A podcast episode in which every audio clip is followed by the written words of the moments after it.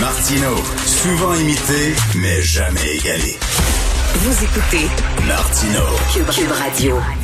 Triste anniversaire aujourd'hui. Il y a un an, jour pour jour, rappelez-vous, le vol 752 d'Ukraine International Airlines qui faisait la liaison entre Téhéran et Kiev, qui a été abattu peu après son décollage par les forces armées de la République islamique d'Iran. Il y avait beaucoup de Canadiens, il y avait des Montréalais à l'intérieur, il y avait beaucoup dans cet avion-là, il y avait beaucoup d'enfants. Donc, c'est un triste anniversaire et je vais en parler avec M. François-Philippe Champagne, ministre des Affaires étrangères et député de Saint-Maurice-Champlain. Bonjour, M. Champagne. Bonjour, M. Martineau, et permettez-moi d'abord de vous souhaiter une bonne année à vous, aux auditeurs, aux auditeurs. Je pense que c'est la première fois qu'on se parle cette année. Oui. C'est vrai qu'on marque une journée triste aujourd'hui. euh, depuis ce matin, je parlais avec euh, différents médias. Puis vous avez raison. Puis ce qui est le plus triste là-dedans, c'est moi je réfléchissais, j'ai rencontré beaucoup de ces gens-là à travers le pays.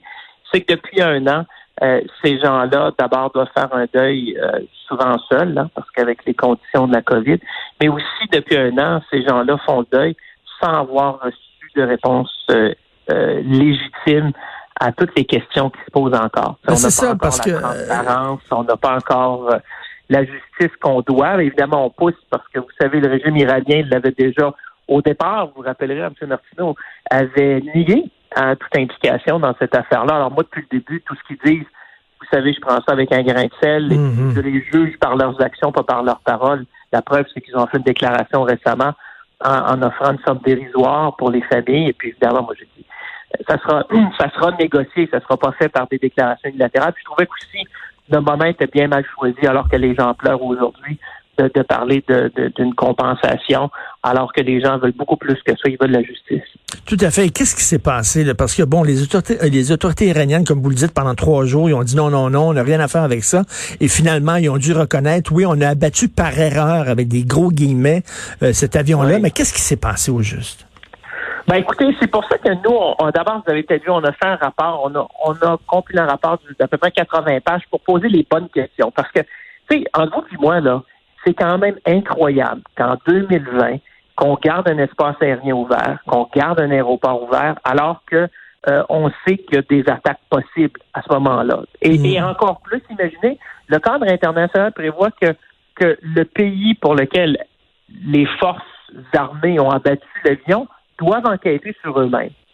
Alors évidemment, il y a, il y a une faille là dans le système international qui choque l'esprit des gens, puis c'est bien normal. C'est pour ça que nous, on a dit il faut réformer tout ça d'abord.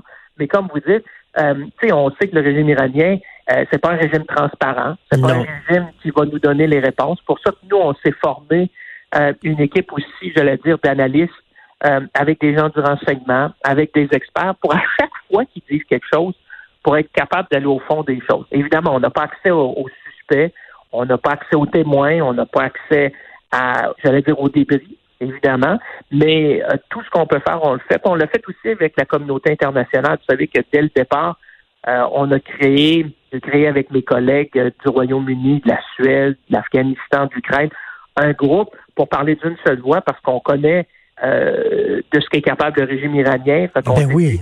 vaut mieux s'unir, parler d'une seule voix, réunir tous les experts parce que on, on sait ce qui a causé euh, cette tragédie-là. C'est clair. Maintenant, ce qu'on veut comprendre, c'est qui, qui a fait ça?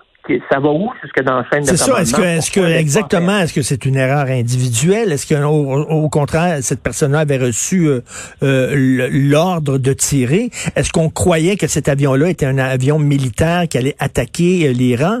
Ou alors on savait fort bien que c'était un, avion un avion civil, mais on a quand même tiré dessus pour lancer un message. Donc, il y a encore plein de points d'interrogation, là. Oui, puis c'est ça qui est dur pour les familles. Imaginez, Ben oui. ça fait un an, fait un an qu'on se bat. Moi, ça fait un an que, que, que, que je les tiens, j'allais dire, à, chaque opportunité dans les médias internationaux en disant on a besoin de réponses. C'est des questions légitimes. Les gens, il y a des gens, il y a des innocents qui ont perdu. J'étais avant avec euh, une radio d'Edmonton. Il y, a, une douzaine d'étudiants qui étaient là avec des professeurs. Ces gens-là n'ont pas encore les réponses. Alors nous, évidemment, ce qu'on fait, c'est que là, on a mobilisé la communauté internationale. On, on, on s'organise de notre côté. On sait que c'est pas facile parce qu'on connaît le type de régime auquel on fait face. Et euh, ben, nous, ce qu'on va faire, puis je l'ai dit aux familles, c'est qu'on va se battre à chaque étape. On l'a fait avec le ministre Garneau pour pour réformer le système international, parce que clairement, il y a une faille. Puis deuxièmement, ben, on, on, va on va demander à chaque opportunité euh, d'aller au fond des choses. Puis comme vous dites, moi, quand j'entends le mot erreur, vous savez, ça, ça me chicote parce que Ben comme oui. avocat, je trouve que c'est réducteur.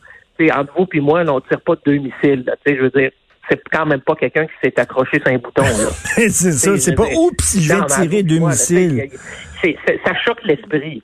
Oui, il y, avait, il y avait beaucoup d'enfants dans l'avion aussi, hein. Faut le Il y rappeler. avait des enfants, il y, avait quoi On avait, euh, il y avait, tu sais, des résidents permanents. On avait 85 personnes euh, qui avaient, qui, qui étaient soit résidents permanents, soit canadiens dans, dans cette, euh, dans cette grande tragédie. C'est une tragédie vraiment canadienne, tu sais, parce que c'est là le, très malheureusement le plus grand contingent de victimes est canadien.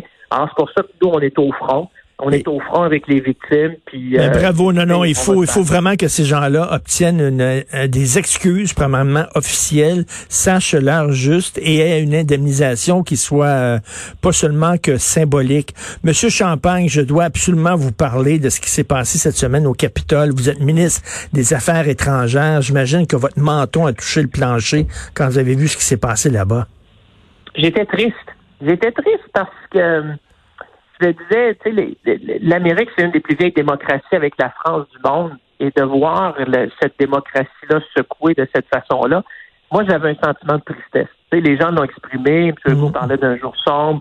Le président Macron s'est exprimé, le premier ministre Trudeau. Il y a tu différents mots ont été utilisés, mais dans mon dans mon fort intérieur, là, M. Martineau, c'était de la tristesse. De la tristesse de voir qu'on est rendu là. D'un autre côté, je me disais quand même les institutions sont résilientes parce que je pense à 3 heures, sais pas, 44 du matin, qu'on a quand même confirmé la victoire de M. euh, Biden Mhm. et de Mme Harris. Fait que je me disais d'un côté tristesse, d'un autre côté, je me disais euh, quand même les institutions sont résilientes. Et euh, ça, ça m'a je regardais les deux côtés, si vous voyez. Euh, Est-ce que, est-ce que vous avez, est-ce que vous avez à un moment donné une inquiétude en disant, mais coudon, c'est-tu le début d'une guerre civile qui se passe ou Non.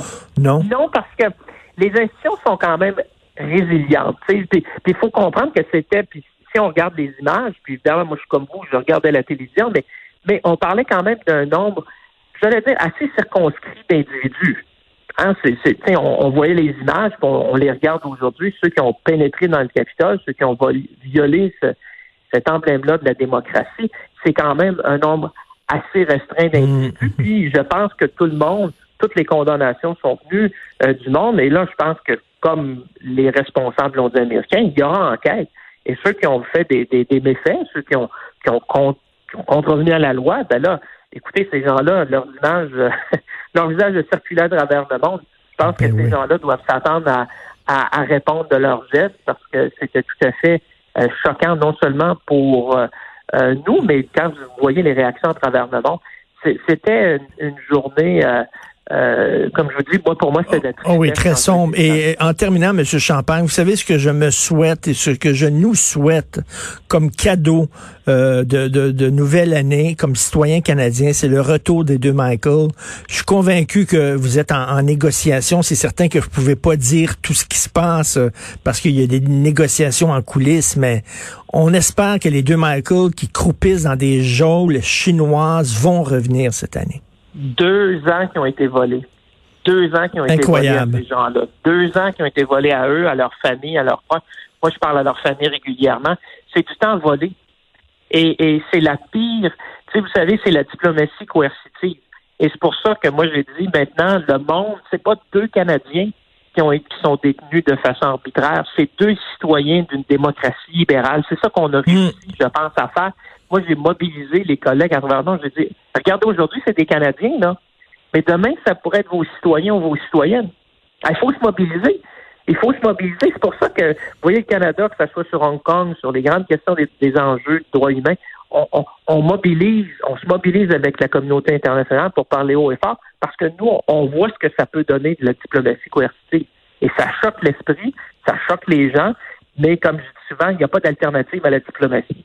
Alors, il faut là aussi mobiliser, euh, comme vous le faites avec les médias, Oui. toujours remettre ça. Puis moi, je l'ai fait. Vous savez, euh, j'ai j'ai même interpellé mon collègue à Rome. il, est un peu, il était un peu surpris que je le retrouve à Rome, alors que c'est rare que deux ministres des Affaires étrangères se retrouvent dans un pays tiers.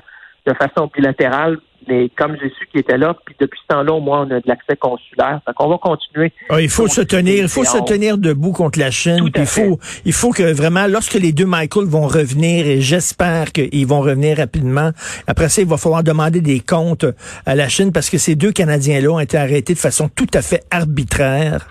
Euh, C'était une punition de la part de la Chine à cause de l'histoire de Mme Mango. Merci beaucoup. Ça n'a pas sa place.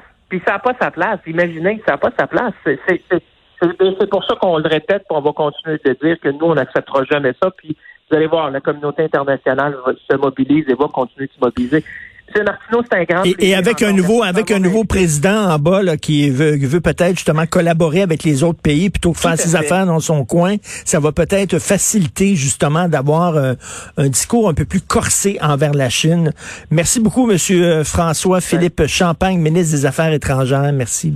Merci de m'avoir reçu ce matin. Merci. Merci. Bonne journée.